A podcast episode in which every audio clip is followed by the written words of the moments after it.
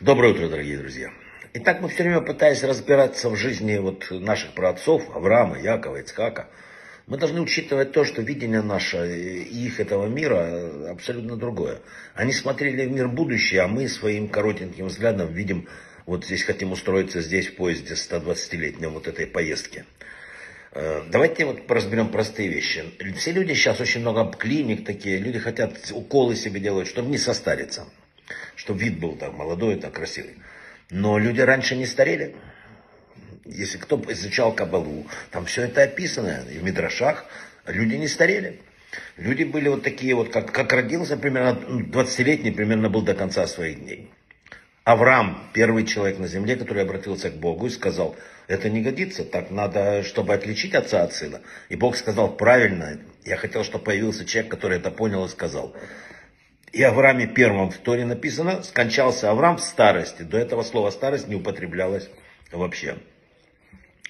Дальше. Люди жили очень хорошо, комфортно, не страдали, они э, великолепно себя чувствовали, все хорошо у них.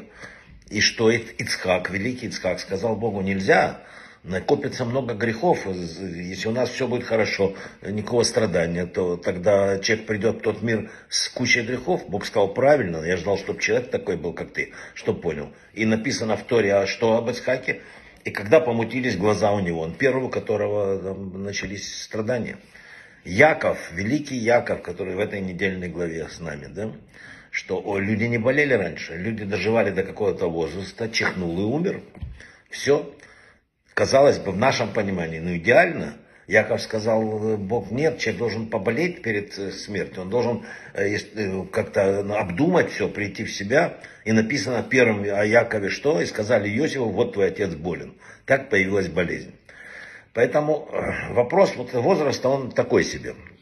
Мудрецы говорят, что в какой-то момент в нашем самосознании проявляется вот разрыв между датой рождения в паспорте и самоощущением.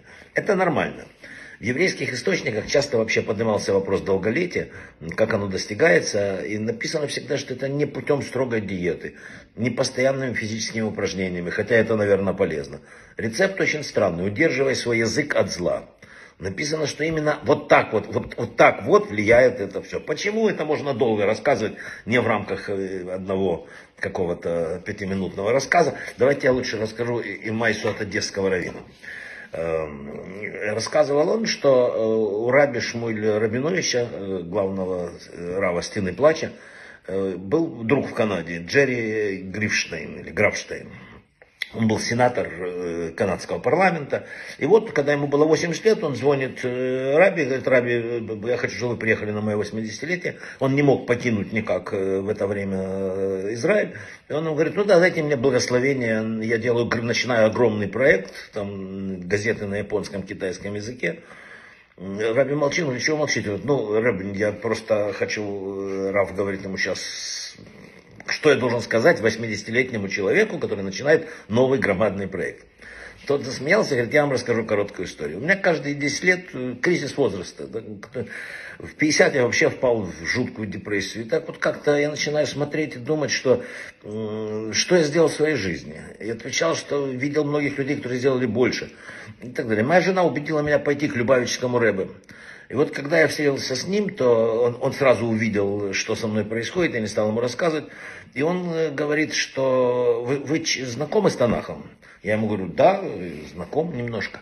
И Рэбе спрашивает меня, а кто был величайшим лидером в, в истории еврейского народа? И сам же отвечает, Маше Рабейну. И он дальше ну, говорит, а знаете, в каком возрасте Маше встал во главе народа? Тот говорит, не знаю. И Рэбе говорит, 80 лет. Как 80-летний человек вообще мог взять на себя такую огромную задачу, возглавить такой, ну, мягко скажем, непростой во всех отношениях народ, как евреи? Ему это удалось, сказал Рэбе, только потому, что он никогда не оглядывался назад. Он смотрел только вперед. Он не спрашивал себя, что там уже я сделал когда, или где мне было хорошо, или что было вчера. Он постоянно задавал себе вопрос, что мне предстоит еще сделать. А пока человек смотрит на то, что он еще должен сделать, он остается молодым. Когда он оглядывается назад, он стареет, сказал Любавический рыба. Вот. И вот сенатор этот раз закончил свою историю такими словами. Я праздную свое 80-летие, что у меня была возможность исполнить указание, данное мне Любавичским Рэбе 30 лет назад.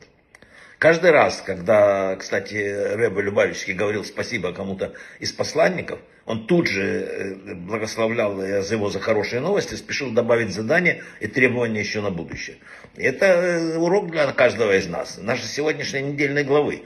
Не оглядывайся назад, то, что было, то было. Смотри вперед. Надо видеть то, что мы еще не сделали, и определять то, что мы должны сделать дальше с Божьей помощью. И так будет порядок. Брахава от слаха, всего самого лучшего. Подумайте.